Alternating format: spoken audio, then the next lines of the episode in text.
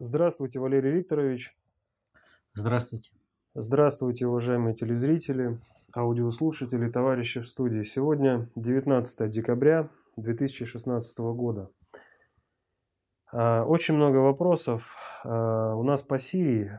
В частности, Вячеслав из Киева, еще 73 товарища, просят прокомментировать вас э, ситуацию с взятием Пальмиры боевиками ИГИЛ. Здесь много странного. Еще утром 11 декабря СМИ сообщают, что все атаки ИГИЛ успешно отражены, а ближе к вечеру уже сообщают, что Пальмира пала. Э, и так далее. И э, в частности Галина Гальченко э, пишет, если Алеппо это сирийский Сталинград, то можете себе представить, что фельдмаршалу Паулюсу подали автобусы, чтобы вывести из окружения. Разъясните, пожалуйста, что вообще стоит за ну, ситуацией. Здесь как бы надо разделить и сначала на один, а потом на второй вопрос. Значит, э, прежде всего, э, Пальмира это является, э, взятие Пальмира является отвлекающим ударом, отвлекающим от Алеппо. Как только стало ясно, что Алеппо не удержать, что Алеппо в любом случае будет взята, это, этот город будет взят, освобожден от террористов, вот, так, Соединенные Штаты предприняли сразу же разработку плана операций, по которому они смогли бы содер... э, сохранить Алеппо за собой. Э, дело в том, что Алеппо позволяет э, э, контроль э, над этим э, городом позволяет э, так называемым ИГИЛ э, проводить расчленение Сирии, создание террористического квазигосударства и, соответственно, этому а, сделать так, чтобы война на Ближнем Востоке не заканчивалась никогда. Вот Тут прежде всего надо обратить внимание на, вот, на такую ситуацию. Вот нам постоянно говорят о том, что есть какие-то умеренная позиция, есть какая-то неумеренная позиция, развести которую Соединенные Штаты, вот сколько они берутся, они не могут э, развести. И то, и другое не получается. А э, при этом мы наблюдаем очень хорошую согласованность очень хорошую согласованность действий умеренной и неумеренной оппозиции против э, сирийской государственной армии. То есть налицо существует некий штаб, который ведет э, управление всеми этими оппозиционными силами, как бы они там ни назывались, что никакого бардака в этих группировках нет и быть не может. Те бандитские группировки, которые пытаются там действовать самостоятельно, они ничего из себя не представляют, и их достаточно быстро либо одни, либо другие зачищают. Имеется в виду либо государственная армия Сирии, либо те же самые игиловцы. Ее быстро зачищают. Э, разгром э, э, так называемой умеренной оппозиции выявил еще одну вещь. Как правило, в штабах этой умеренной оппозиции находится э, флаг этой умеренной оппозиции и обязательно флаг ИГИЛ. То есть это позволяет этой умеренной оппозиции в одно время быть ИГИЛом, в другое время быть умеренной оппозицией и вот таким вот образом маневрировать. О том, что Соединенные Штаты, а именно они управляют всем этим э, противостоянием на вот, всеми боевыми действиями так называемой и умеренная позиция, и неумеренная позиция. Об этом, э, в общем-то, никаких, в этом никаких сомнений нет. Посмотрите, как только Соединенные Штаты стали бороться с ИГИЛ, так э, ИГИЛ захватила огромные территории, прям вот сразу сопряженно. А мы постоянно слышим о том, что там уничтожены бульдозеры, там уничтожены трактора, там они ошибочно нанесли удар по сирийской армии, там ошибочно нанесли удар по иракской армии, но никогда не слышно о том, чтобы они нанесли удар такой, чтобы это было действительно критично для э, ИГИЛ или вот, тем более какой-то там умеренной оппозиции. И вот э, фактически война э, в Сирии и в Ираке – это прокси-война, которая ведется на чужой территории чужими руками между Россией и Соединенными Штатами. Соединенные Штаты они поставили задачу для сохранения своей, своей гегемонии в мире опустить весь мир в хаос, так сказать, в управляемый. Если это э, хаос, то он уже неуправляемый. А если он управляемый, то он не хаос. Поэтому не надо здесь э, наводить тень на плетень. Но тем не менее, началась э, так называемая арабская весна, которая в конце концов пришла в Сирию. Эта арабская весна подвигла на огромные массы населения к различному переселению. И э, в 2011 году, будучи в Лондоне, Обама заявил о том, что на территории Европы образуются новые государства, новые народы и новые языки. То есть э, к этому и пойдет. И вот эта вот миграция, она поставила эту, э, вот казалось бы, глупость сказал, да, а реально э, прошедшая вот эта вот волна миграции, которая захлестнула Европу, а, могла смести Европу, но она только пока захлестнула, и Европа, в принципе, с трудом, но будет переваривать каким-то образом. Конечно, она не справится без помощи извне. А, так вот, э, она, вот эта вот волна миграции, она показала, что это далеко не такой досужий вымысел, о котором э, говорил э, Обама. Но основной удар переселения народов должен идти через Среднюю Азию, СССР, на север, на Москву, на Россию центральную. Поэтому э, нам, чтобы к нам не пришла война, у нас в любом случае необходимо вести войну на дальних подступах, э, нужно вести войну в Сирии. А Соединенным Штатам нужно привести любыми средствами войну на территорию э, России. Это здесь они использовали и Украину, и, и используют конфликт на Ближнем Востоке, вот, в Центральной Азии. Э, как э, привести? Не сдаваться же, тем более воюешь чужими руками, э, при этом э, ты максимум, что тратишь, это деньги. Но пришлось потратиться и на специалистов, и командный состав. Сами тапочники, они воевать не умеют, им, они впервые там одели цивильную одежду новую, Э, им дали автомат, им дали власть над населением, и они от этого просто шалеют.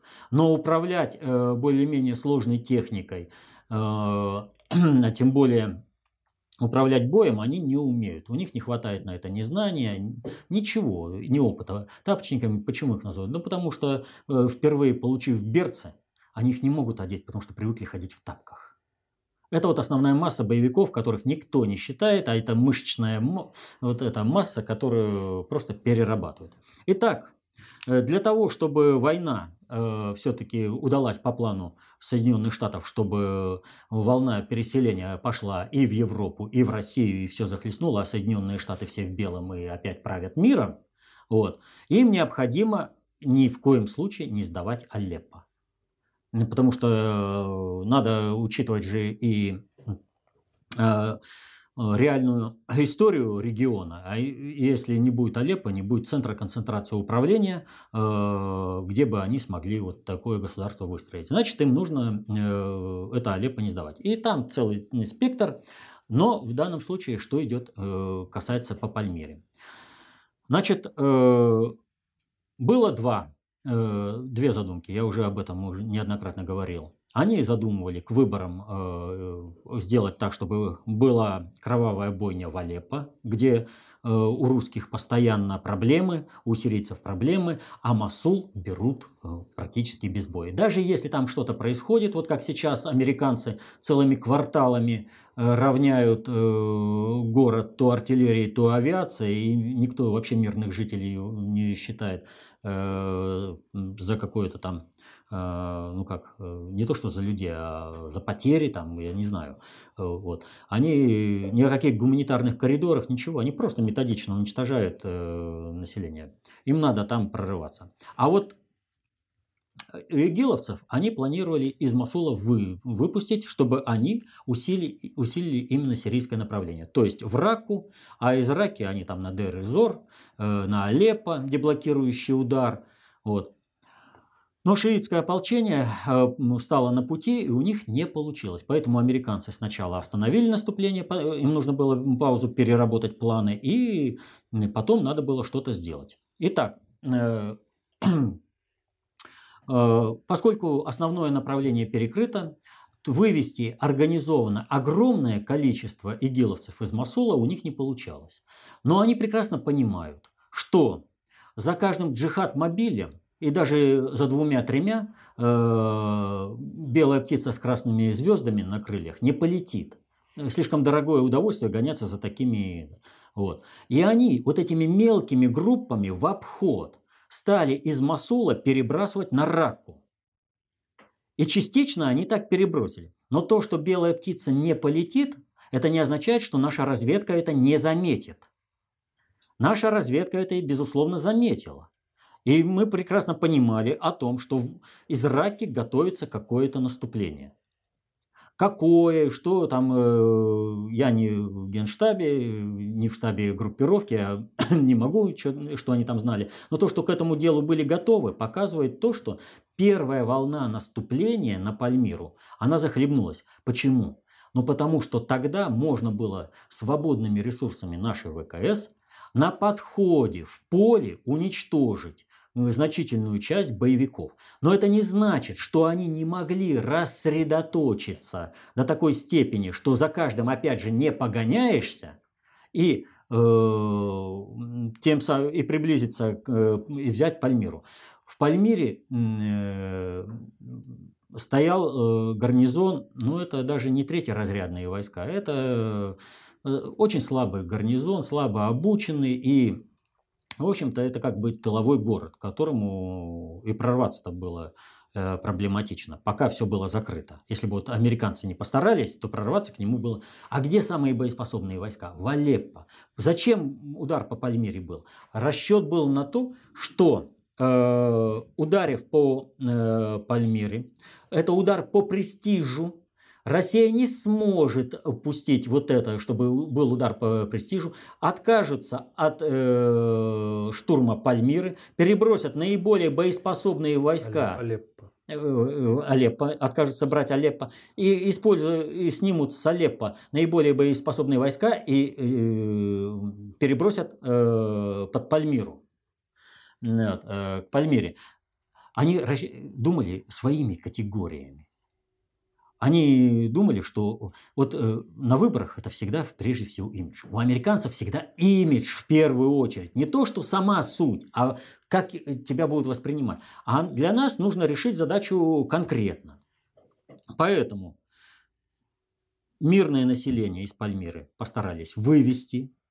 Я надеюсь, что это так. Э, что это не просто реляция. Но что самое главное, э, вот логистический узел, который находится за Пальмир, они взять-то не смогли. Там, где находится э, база вооруженных сил Сирии, туда отошел гарнизон, усилил и все. То есть разрезать оборону Сирии у них, как это было, не получилось. И в результате этого наступления Э, Пальмира, она превратилась для э, американцев, в общем-то, э, в чемодан без ручки. Вот для них имидж очень много значит.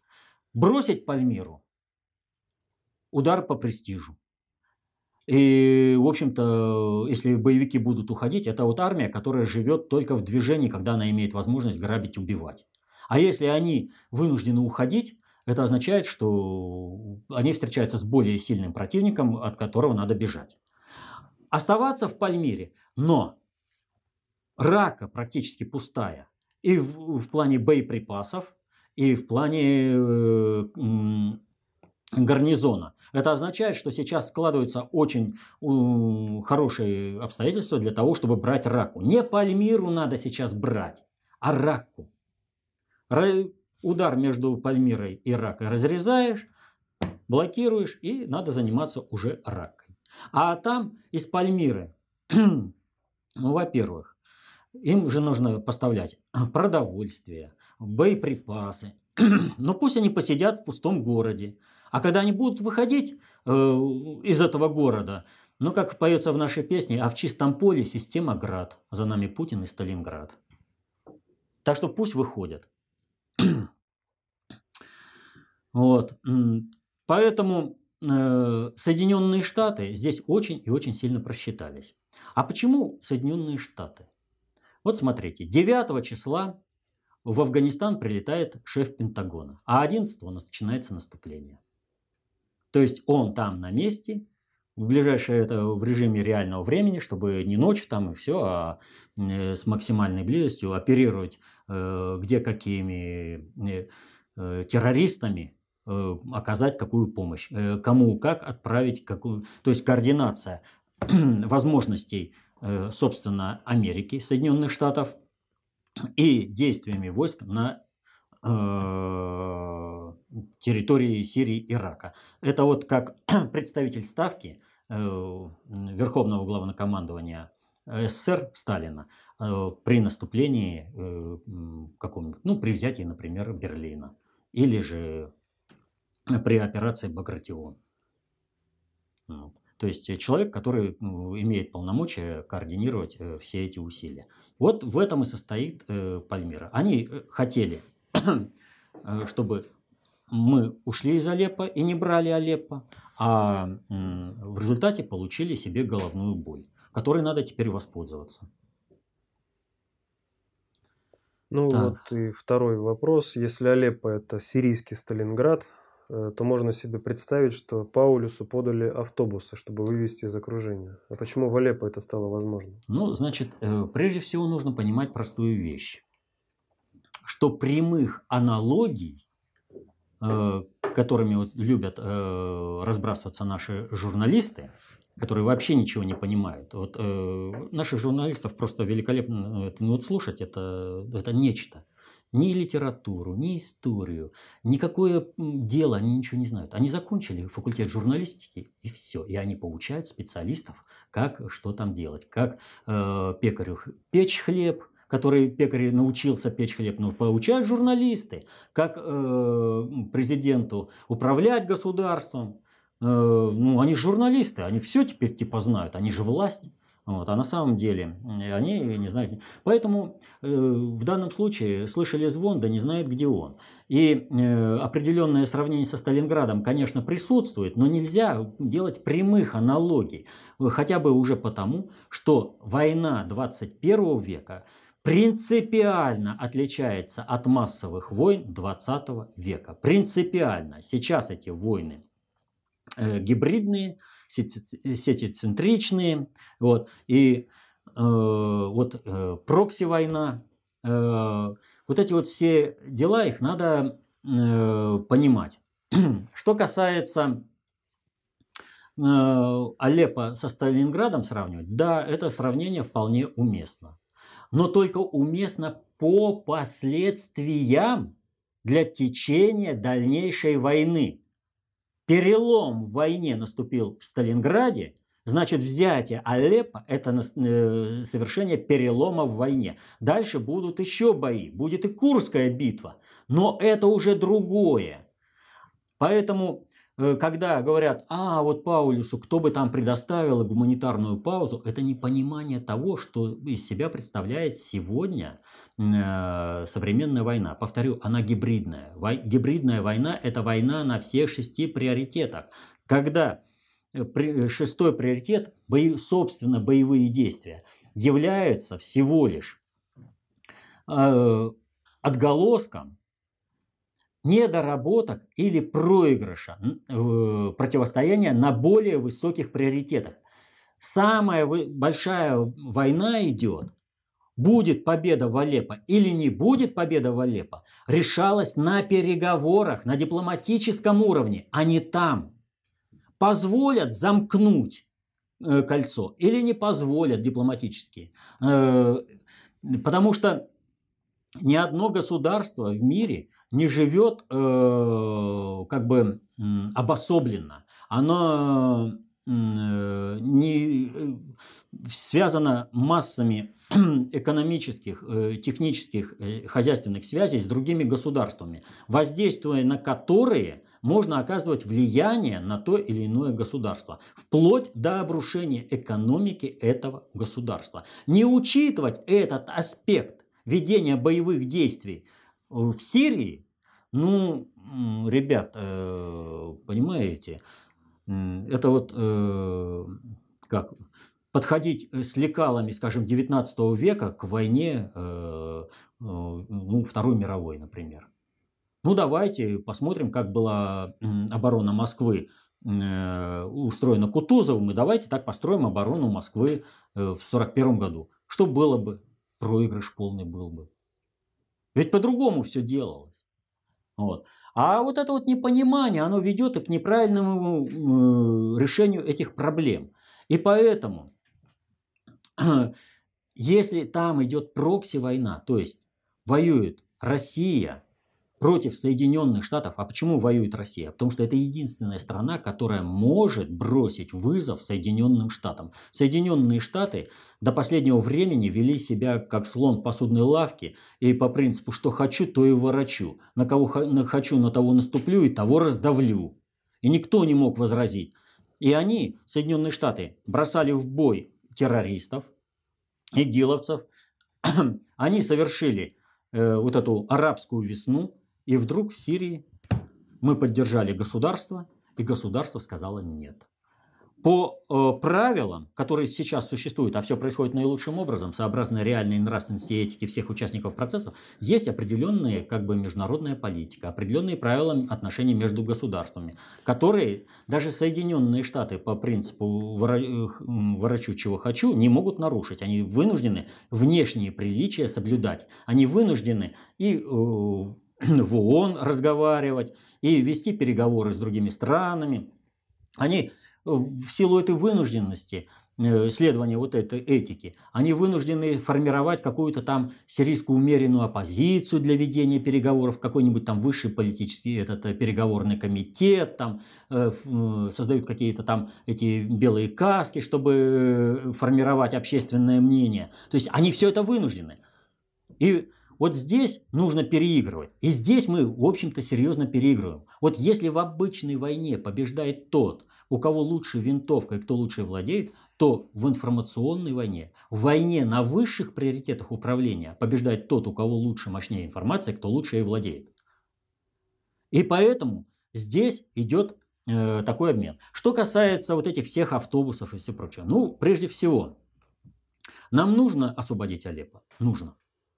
Нам э, нужно напряжение с Соединенными Штатами или нам нужно договориться с Соединенными Штатами и снизить напряженность в наших отношениях? Нам нужно снизить определенную напряженность в наших отношениях. Кто находится э, на территории Алеппо? Э, это э, спецназовцы западных стран, в первую очередь Соединенные Штаты. Если Клинтон загоняет этих спецназовцев, чтобы они сдохли во имя там непонятно каких интересов, а мы предлагаем им коридор, то что получается? Трамп идет на договоренность с Россией, он же говорит, мы там должны с игиловцами закончить, но при этом же все прекрасно понимают, что Трамп не будет уничтожать своих спецназов. И он договаривается с Россией, давайте выпустим. Давайте они пусть уйдут, а вот этих тапочников там потом вы полностью отгеноцидите и все. Вот. Если мы их выпускаем, это усиление позиции Трампа по налаживанию нормальных отношений с Россией и подрыв тех, кто хочет воевать с Россией. Что такое Клинтон? Клинтон – это Улюкаев, Чубайс и прочее.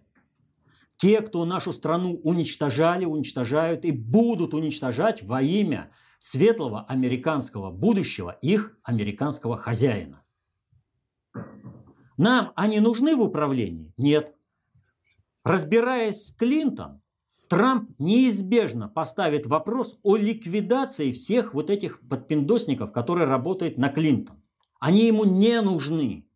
Управление ему нужно, поэтому он будет выстраивать но вот этих нужно будет обрезать.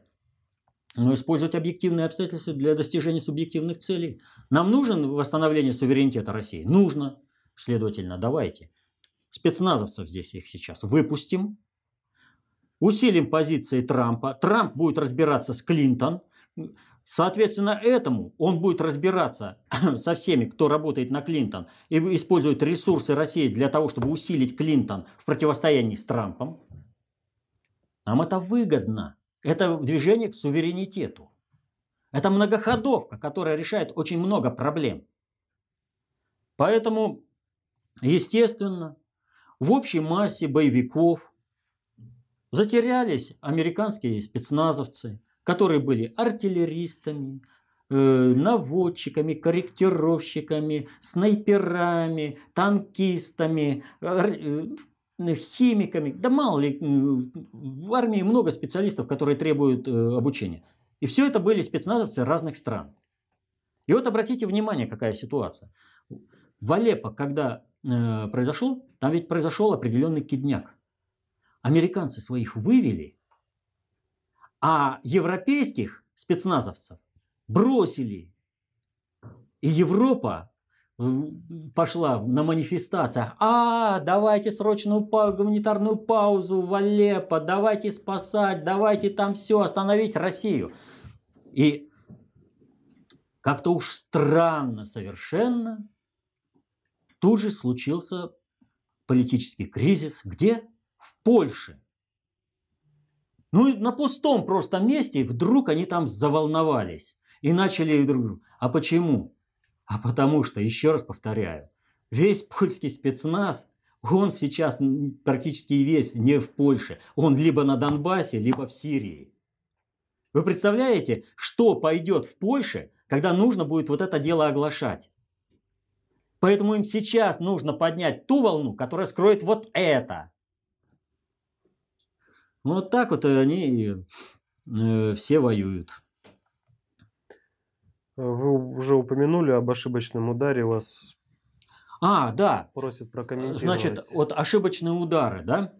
Э, когда э, встал вопрос о том, что нужно перебросить э, боевиков из Масула в Раку, и мелкими группами они пошли, они пошли когда? После того, как американские ВВС Э, нанесли просто э, сразу серию ошибочных ударов. Уничтожили спецназ Ирака, уничтожили там э, позиции шиитского ополчения, мирное там население. То есть, что произошло? Они пробили своей авиацией коридор для выхода ИГИЛ э, в Сирию на Раку. У них все эти ошибочные удары – это как раз прикрытие ИГИЛа. Мы тоже это прекрасно понимаем. Потом прошла информация, что не было удара, опровергли. Ну, ну надо же понимать, 17 тысяч посольства в Багдаде, в Ираке, американское. Ну о каком суверенитете вообще может Ирака идти речь? Понимаете? Естественно, они Э, сказал хозяин, не было удара, значит не было, все. А люди погибшие, вон свидетельства, корреспонденты есть, э, семьи есть. Это, ну, информация-то растекается. Главное, вот официально, не было удара, и все.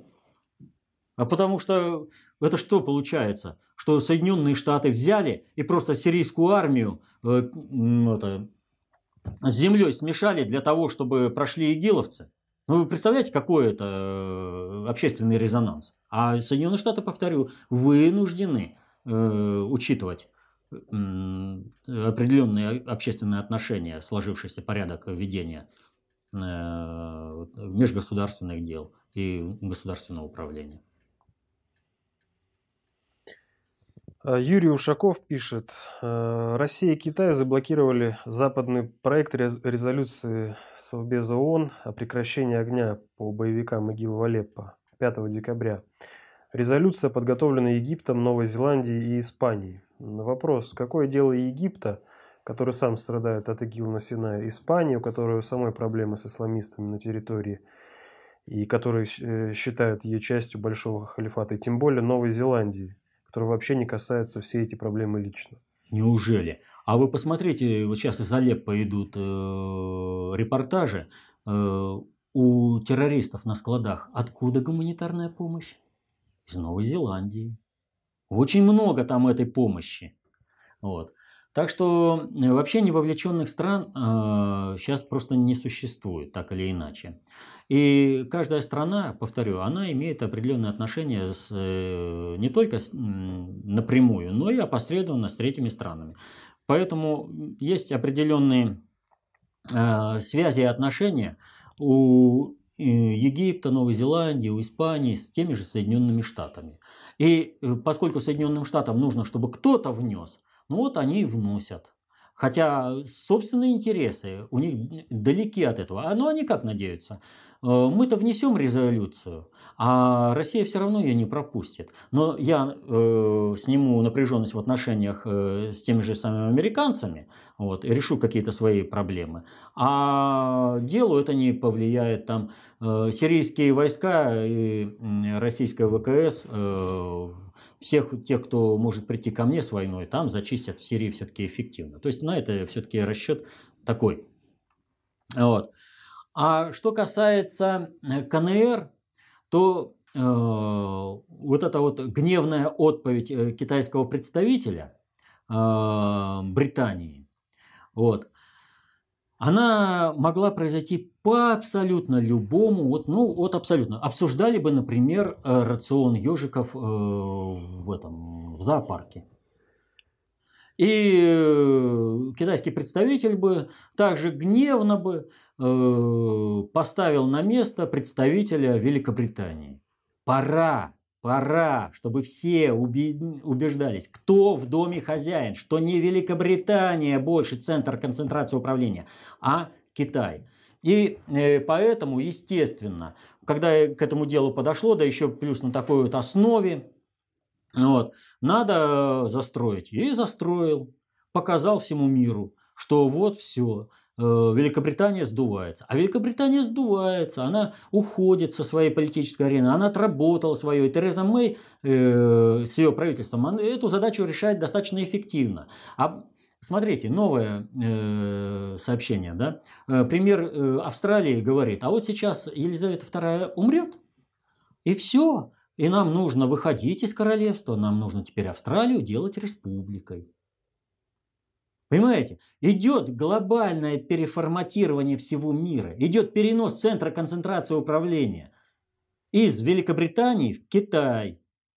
Вот в чем суть вот это э, перепалки китайца. Не надо думать, что он вписался за Россию и там он э, хочет что-то решить по этим террористам. Ничего подобного. Это вот этот процесс. Кто в доме хозяин, где центр концентрации управления новый? Алексей и Вячеслав из Одессы спрашивают. Валерий Викторович, обстрел российского госпиталя в Алеппо. Это привет от страновой элиты США? Дело в том, что я повторю. Если глобальщики, они э, намерены договариваться, они, в общем-то, исходят из ресурсных возможностей э, Соединенных Штатов, э, Китая, России – Ирана. То есть они реально оперируют э, понятиями, какое место должна какая страна занимать в будущем э, переустройстве мира то страновая элита Соединенных Штатов, она стремится к одному. Соединенные Штаты должны всем царствовать и сами всеми владеть. Больше ничего. То есть грабить, грабить и дальше грабить весь мир. Для этого его нужно окунуть во всю весь этот мир. И обстрел в Алеппо, госпиталя, он не столько, в общем-то, направлен против России, сколько порушить вот этот сценарий, о котором я говорил. То есть выпускаются спецназовцы Соединенных Штатов, это усиление позиции Трампа в противостоянии с Клинтон. Если же спецназовцы остаются там, то тогда э, у Клинтона остаются примерно те же самые возможности э,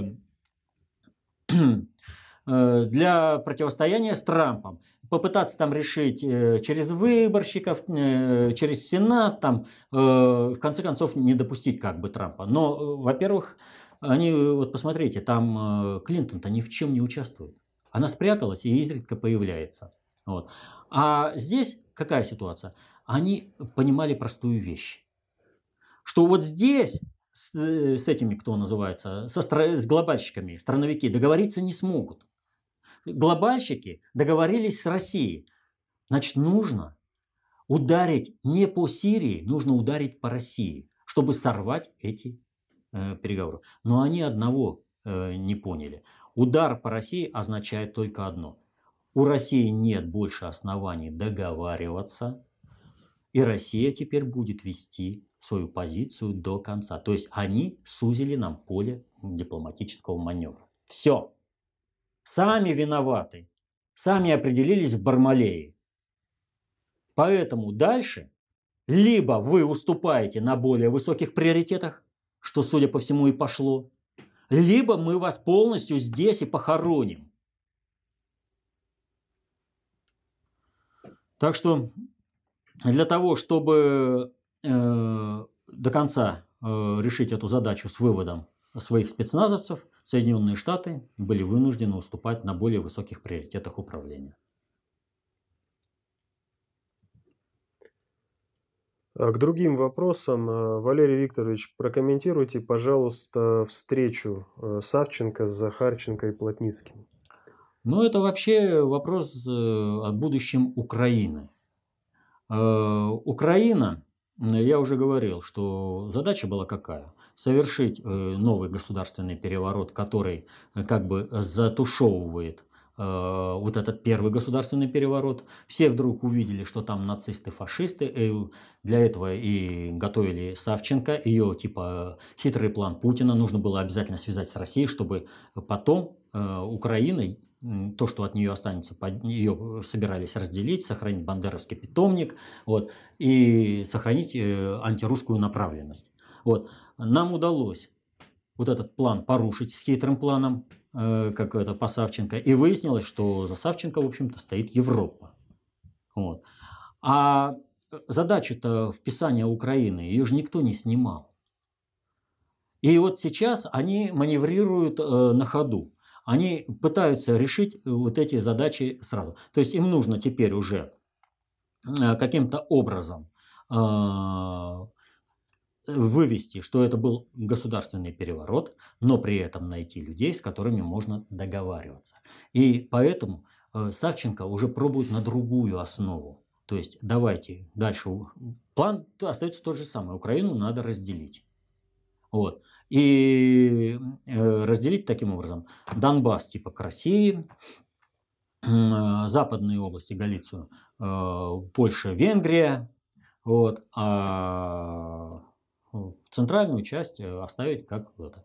И э, Савченко в этом отношении, она, ну как вот э, сказать, она вообще не самостоятельная фигура, она вообще не политик, она не знает что, ей написали там книги, ее немножко подучили, как там чего себя вести и все прочее. Но э, она, помните, призывала убивать русских, она с этой позиции не сходит. И вопрос заключается в следующем как ее использовать, как побольше России э, сделать э, гадости. Поэтому встреча Захарченко и Плотницким – это не то, что она пытается реально навести мир. Она пытается вот этот негатив по хитрому плану Путина, то есть как фашистов, нанести на э, Донбасс. То есть а правильно сделали, что Захарченко с Плотницким встретились? Правильно, встречаться нужно разговаривать со всеми. Но вопрос такой, ребятки, вы у себя там разберитесь, определитесь, насколько ты полномочен будешь вести переговоры от Украины. То есть сколько батальонов за тобой. Вот пусть они там и разбираются. И вот это вот э, подстегнуло с нашей стороны. То есть э, давайте, ребятки, э, разбирайтесь. Чем больше у них будет бардака, тем быстрее будет наведен порядок на всей Украине. И ее удастся не раз, раздробить. Это будет Украина целостная.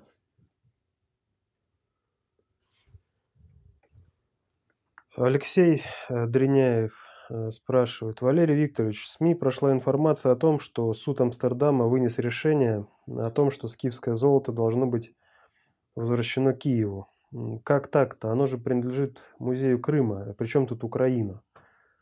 А, Украина здесь ни при чем. Нужно понимать вот то, о чем я говорю последние, ну, я не знаю уже сколько я говорю, что тысячу лет все союзы, которые заключались в Европе, они в конечной целью имели противостояние с Россией. Европа, она настроена антирусски. И поэтому везде, где только есть возможность э, России нанести какой-то ущерб и ударить по России, Европа всегда этим делом воспользуется. При этом полагая, что ответка не прилетит. Европа не гадит только тогда, когда она понимает, что ответка будет немедленно, моментально. Сейчас же они надеются, что Украину все-таки удастся расколоть на три части, э, сохранить бандеровский питомник, который будет антирусски направлен, и Россия всегда будет жить э, под угрозой террористической войны. То есть всегда будут воспитывать э, какого-нибудь там ушлепка, которому оденут какой-нибудь пояс, и он будет думать, что это ему там э, драгоценности какие-то положили, а там дистанционно нажмут, он взорвался. Счастливый, что ему такую обновочку дали. Вот. Э, потому что из бандеровцев шахиды никакие. Они шахиды только тогда, когда они не знают, что они шахиды и борцы за веру. Бандеровцы, они могут только э, грабить, насиловать и убивать только тогда, когда им ничего не угрожает. Э, судьба дивизии СС «Галичина» реально показывает. Первое боевое столкновение, и этих героев искали потом в схронах до 50-х годов. Вот. Но ну, а они, эти упыри вылазили, и безоружных людей убивали. Это да, какой же щирый украинец-то, бандеровец. Он же храбрость показывает, когда он безоружного-то убивает. Здесь у него героизма хватает. Вот. Поэтому э, суд Амстердама, он принял решение э, против России, а не э, на Украине. И надо ведь понимать простую вещь. Почему ИГИЛ уничтожал Пальмиру? Почему э, при захвате Багдада э, был захвачен э, музей и разграблен? И везде, где только удается, террористы тут же захватывают музеи. А, ну, а, а когда Ирак захватили, это же американцы захватили. Они не смогли типа справиться с разграблением музейных ценностей. Зачем? Мы же о чем говорили? Глобальный предиктор ищет ту точку э, в прошлом, когда был баланс технологий и управляемости общества. Сколько надо знаний в обществе, чтобы э, э, это общество было управляемо и устойчиво. Они ее ищут в прошлом, но попутно они должны уничтожить всю историю человечества, чтобы человечеству не на чем было опираться, изучая свою историю и понимать, как ими управляют, как им не дают состояться людьми. Всю эту историю надо уничтожать. Поэтому золото скифов, скифы, в общем-то, самый изолганный такой народ, самая изолганная цивилизация. О них практически ничего э, по-крупному э, неизвестно. Его постоянно там все раздирают э, и разными названиями, и разными хронологиями, и чего только там нет. И, а вот артефакты, они несут историю. Что нужно сделать с точки зрения глобального управления? Нужно изъять артефакты из общего доступа. То есть, что отдаем? Отдаем Украине, а там они все, у них сейчас э, Гохран полностью пустой. Ни грамма золота, ни одного бриллианта, ничего. Они все вывезли. Поэтому ни у кого не возникнет вопрос, э, где киевское золото. Ну вот, эффективное амери... э, киевское правительство, киевская банда э, куда-то дело. А где оно теперь? Вот для чего это было сделано а не для того, чтобы... Э, а делается это, в общем-то, на основе того, что ну, не совсем правильно, что ли, представляются интересы э, России э, нашими политологами, которые не формируют определенное полити... ну, общественное мнение. Вот. Все эксперты, политологи, они ну, совершенно неправильно подходят э, к пониманию русской весны, Новороссии. Вот. И, соответственно, вот мы получаем вот такие э, прецеденты. Это не, не существенный, вернее, это как бы проблемный вариант, но это не совсем существенный. Э, не забывайте, что у нас э, козырной туз в рукаве – это Джокер вообще-то. Это MH17, сбитый над Донбассом. Вот. И это очень эффективное средство заставить э, суд Амстердама э, пойти как бы э, юридическим путем. То есть мы вносим апелляцию, на время апелляции идет рассмотрение, а пока все эти юридические бадания идут, Украина в нынешнем ее существов... это, виде прекратит свое существование, там будет обеспечена преемственность власти, то, что, о чем сейчас говорят. Э, посмотрите, ведь Януковича активно лоббируют на то, что он должен как бы вернуться, обеспечить э, восстановление юри... э, легитимности власти на Украине. А вот кто должен воспринять? Посмотрите, какие вот ну, все ток-шоу, там же ведь бадания, различные клановые корпоративные группировки претендуют э, на то, чтобы э, воспринять вот эту легитимную власть, которую легитимизируют возвращением Януковича. Януковича потом на скамью подсудимых, без разницы. Главное, что вот этот списали на государственный переворот, и все. А потом уже кто будет э, у власти. Ну, кстати, вы упомянули госпереворот. А, на Украине, э, ну, собственно, в Москве э, лидер Комитета спасения Украины, заслуженный юрист Владимир Олейник обратился в Дорогомиловский суд Москвы по месту временной своей регистрации с требованием установить факт госпереворота на Украине в феврале 2014 года. Как вы это прокомментируете? Вот, э, ну, там он сам-то комментирует типа того, что это объяснит, э, э, даст, э, зак, придаст законность действиям э, жителям Крыма и Донбасса. Вот это очень серьезная э, подстава. Это реально очень серьезная подстава со всех сторон. И вот а, и заключается она вот в чем. То, что на Украине состоялся государственный переворот, это очевидно, его, конечно, надо задокументировать, и нужно через решение суда, это без вариантов. Это все надо делать. Но э, есть очень серьезная вещь. Вот сейчас мы говорили про золото, да? А, вообще, а какое отношение Крым вообще имеет э, к э, Украине? Вот э, я постоянно говорил, вот постоянно, э, что никакого отношения Крым никогда не имел к Украине в том плане, э, это, как составляющая ее государственность. Вот,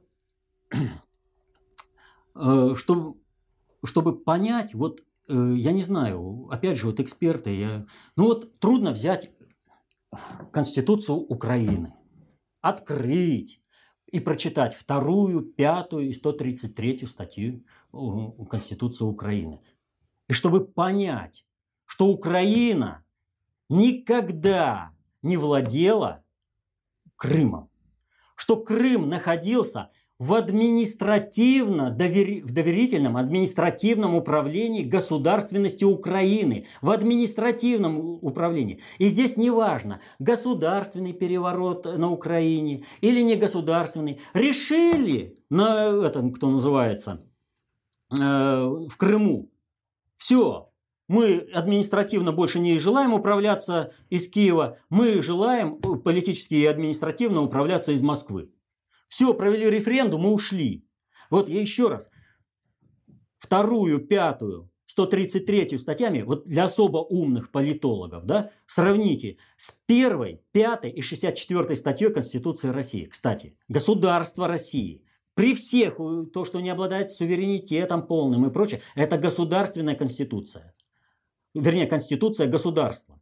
А украинская конституция – это конституция государственности. Это не, не субъект государства. Они там э, Севастополю определили статус, который потом определяется дополнительно. Ну, они могли бы и Вашингтону так статус определить. Ну, а какая разница? Великоукры же. Но те, кто писали Конституцию, они прекрасно понимали. Поэтому Крым, согласно Конституции Украины, находился в доверительном административном управлении государственности Украины. Крым не был в составе Украины, унитарного государства. Крым был отдельным государством в административном управлении у государственности. Автономная республика. Автономная. Да неважно здесь, автономная, не автономная, не играет никакой роли. Главное, это была республика по своему статусу она была равна Республике Украины.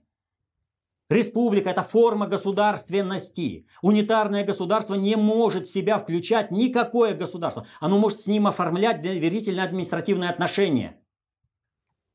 Поэтому, когда Олейник говорит, что там легитимизируют какие-то действия Крыма, ничего. Крым поступил так, как он поступил, и он был, поступил правильно. Он мог в любое время провести эту э, референдум, и мог в любое время уйти. То, что он ушел увидев это, воспользовавшись слабостью государственности Украины и гос, государства Соединенных Штатов э, на этом сильном маневре, и они решили это использовать для того, чтобы наконец-то выйти из управления, из административного управления Украины и перейти э, в политический и административный сегмент России, что и характеризует Конституция России.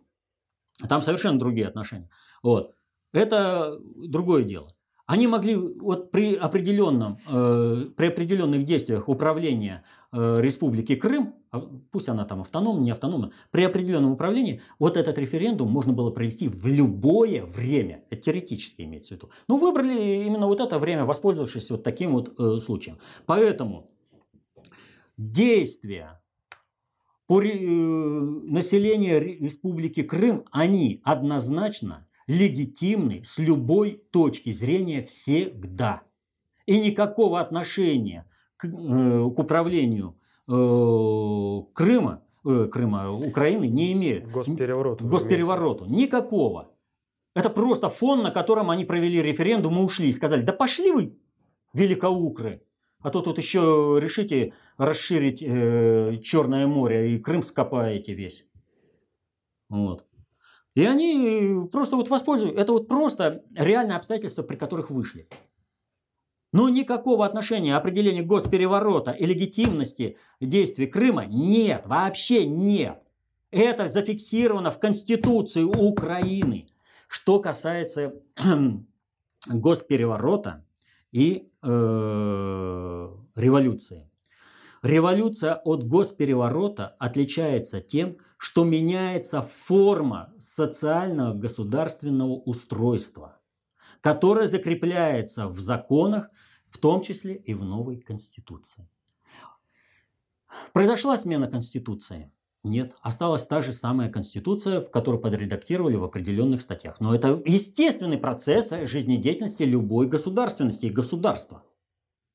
Конституция осталась прежняя, форма устройства государства осталась прежняя, а это означает, что эти люди для того, чтобы захватить власть в государстве, использовали государственный переворот. Они не использовали законные методы, которые прописаны в законе Украины, для того, чтобы прийти к власти, а они их нарушили.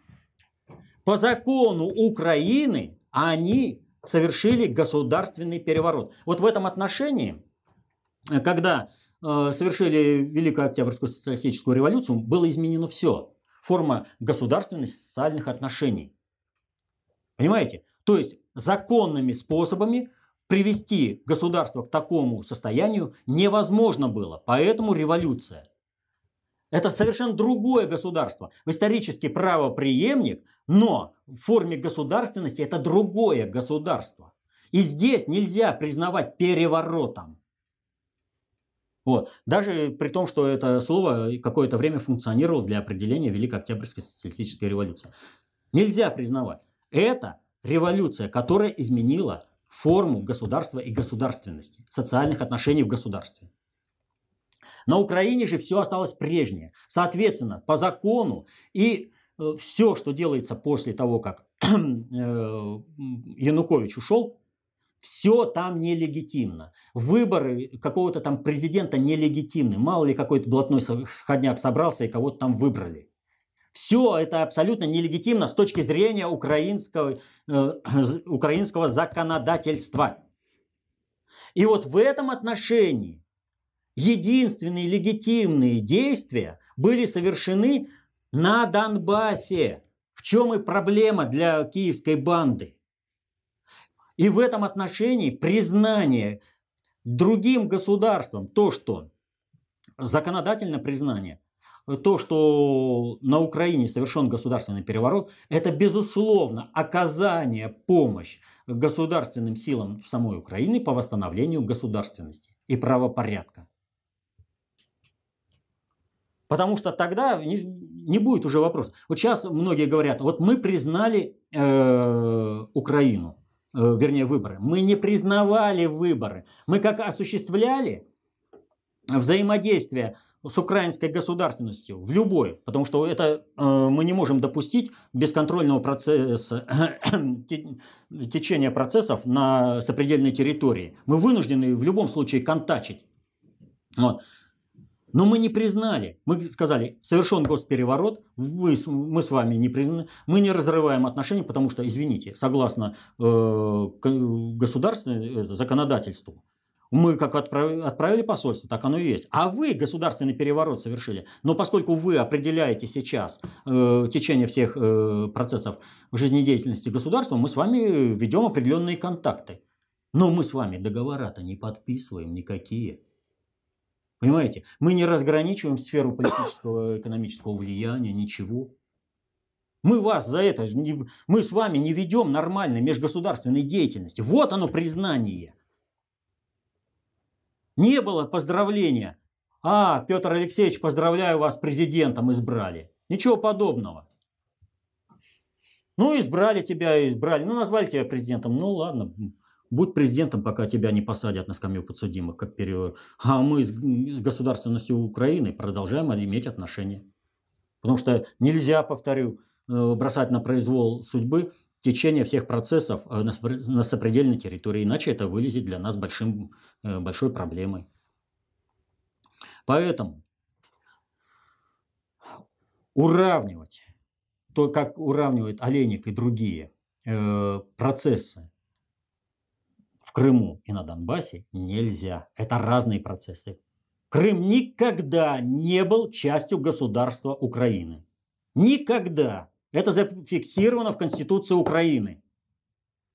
Он был в доверительном, административном управлении. А Донбасс, извините, был частью. Но так Донбасс и действует согласно Конституции Украины. Он не признал государственный переворот. Он фактически это и восстанавливает государственность Украины. Поэтому вот эти вот вещи надо иметь в виду. А уравнивание, оно ведет к тому, что и амстердамское золото, э, вернее, золото, э, суд амстердамский, который скифское золото желает похитить и спрятать, сразу получает легитимность. Ах, вот, действия это Крыма нелегитимны. Я понимаю, когда наш МИД не вполне, так скажем, работает в этом плане и объясняет, ребята, вы вообще о чем говорите? Но я не понимаю, когда наши патриоты не создают информационное поле и не дают возможность МИДу работать. Перенесемся в США.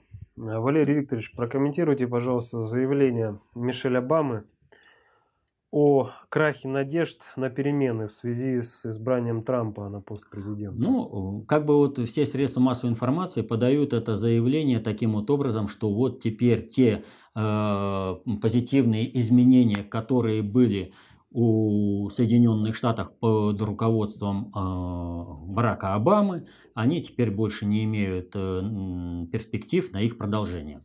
Лучше всего о том, что сделал э, Обама с Соединенными Штатами, сказал Маккейн, который сказал, что при Обаме Соединенные Штаты перестали быть супердержавой. Вот. И он привел ряд примеров. Это так. Поэтому Барак Обама который получил Нобелевскую премию мира. Он ее получил заслуженно, и он э, оказанный кредит доверия выполнил. Он главную, это, главную угрозу мира и стабильности на планете Земля, Соединенные Штаты, плавно подвел полностью к э, переформатированию. Вот. Но по сути Мишель Обама э, сказала несколько другое. То, что наши средства СМИ э, постарались не заметить. Она сказала другое, что никаких надежд на то, что Трамп не будет президентом, нет и быть не может. Трамп будет президентом. Она об этом сказала. И прокомментируйте, пожалуйста, назначение Рекса Тиллерсона на пост госсекретаря. Вот э, когда я говорил про пересчет голосов, триединую задачу плюс четвертая, четвертая была задача, это то, чтобы освободить э, Трампа от э, давления тех э, конъюнктурных представителей страновой элиты, которые бы подумали, что можно используя свое влияние, добиться какой-то должности в правительстве э, Трампа и получить э, какую-то там это, ну, из этого делать какой-то свой гешефт, то есть продолжать какое-то движение Америка супердержава и все прочее. А задача Трампа, она другая. Переформатировать Соединенные Штаты. Максимально мягко переформатировать. Не то, как сейчас вот все говорят, а что же делать, как нам остановить э, гражданскую войну, которая корректна. Когда я сказал о том, что Соединенные Штаты на грани гражданской войны э, ногами только не затопали, а теперь когда в Соединенных Штатах э, волосы на себе рвут и говорят, что мы стоим на краю пропасти, нам нужно как-то это, с этим бороться. Ну, все аналитики уже, да, да, это всегда было известно. Вот.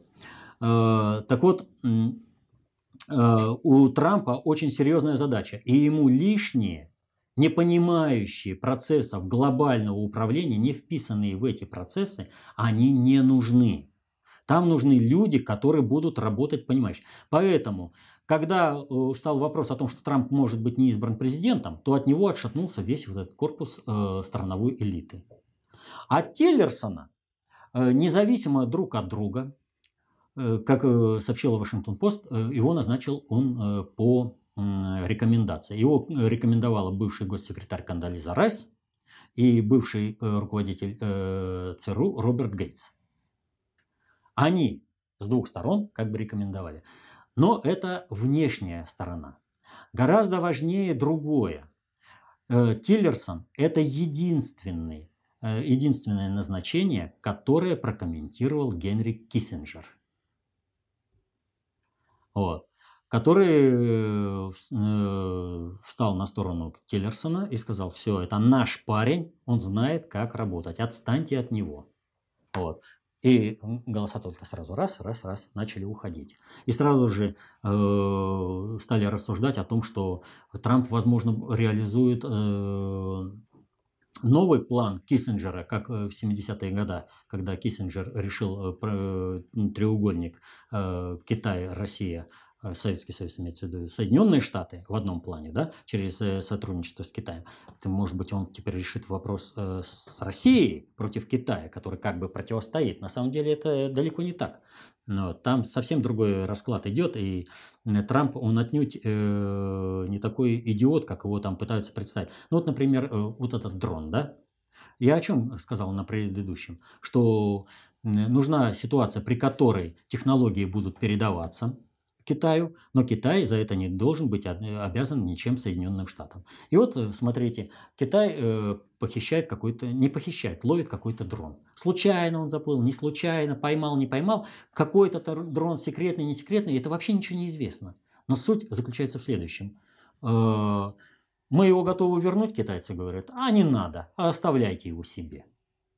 Он нам вообще не нужен. Что он теперь нам будет представлять после того, как вы его изучите? Вот. То есть э, фактически Китаю разными способами сливается э, э, технологии. И вообще война, вот, наиболее умные аналитики в тех же Соединенных Штатах говорят, война с Китаем, вернее, Соединенных Штатов с Китаем невозможна, потому что тогда Соединенные Штаты везде, атакуя Китай, будут бить по своим интересам и по своим сегментам экономики. Вот. Ну а как ты будешь тогда воевать, если ты сам по себе бьешь? Так вот, э, Тиллерсон, он представляет именно глобальную элиту. И вот обратите внимание, Тиллерсон сразу же уволился из ExxonMobil. Сразу. Это показатель того, что глобальная элита в Соединенных Штатах уверена в том, что ничего уже не изменить. И мы здесь мы возвращаемся к Мишель Обаме которая всем оглашает, ребятки, не надо дергаться.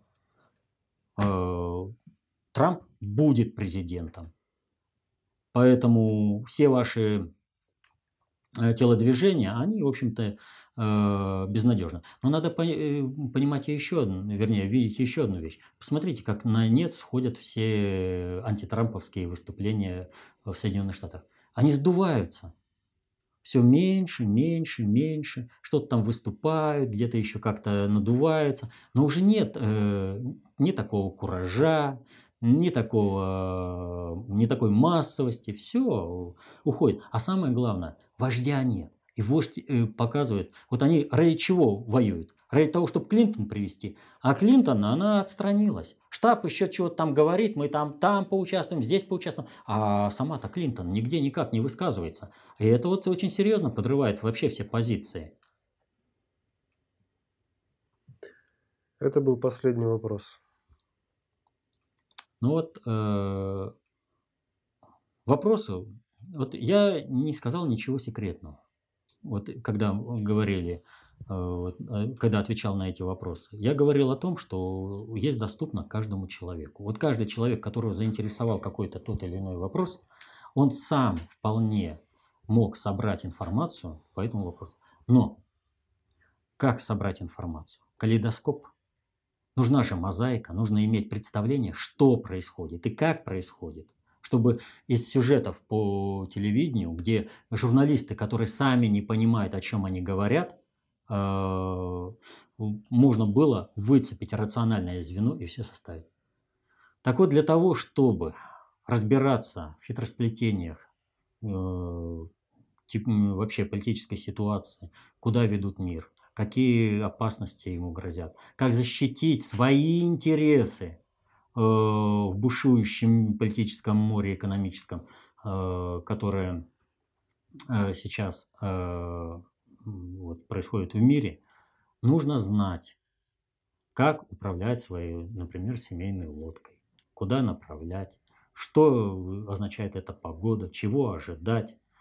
Вот все эти знания об управлении социальными суперсистемами, которые позволяют выявить как общеполитические вопросы, так и то, что конкретно каждому нужно делать для защиты интересов своих и своей семьи, даются эти знания только в одном источнике – в концепции общественной безопасности достаточно общей теории управления. Поэтому каждый в меру понимания работает на себя и свои интересы, а в меру непонимания на того, кто знает и понимает больше. Знайте и понимайте больше, изучайте работы внутреннего предиктора СССР и будьте счастливы. До следующей встречи.